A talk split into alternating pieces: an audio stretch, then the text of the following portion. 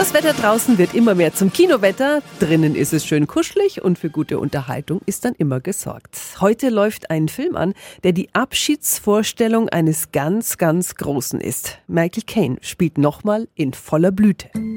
Der fast 90-jährige Brite Bernie wollte sich in In voller Blüte ohne Wissen seiner Ehefrau für die Feier zum Jubiläum des D-Day anmelden. Schließlich war er damals als Soldat bei der Landung in der Normandie dabei.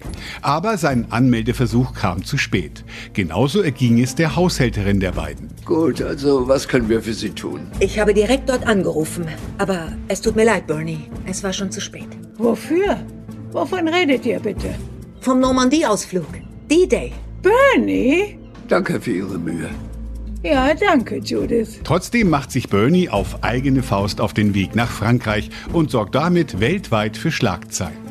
Gespielt wird er von Oscar-Preisträger Michael Caine, der in den 50er Jahren selbst als Soldat gedient hat. Erst für ein Jahr in Berlin und dann in Korea. I wound up in, in Berlin as a, in the 50s uh, as occupation force. And I did that for a year.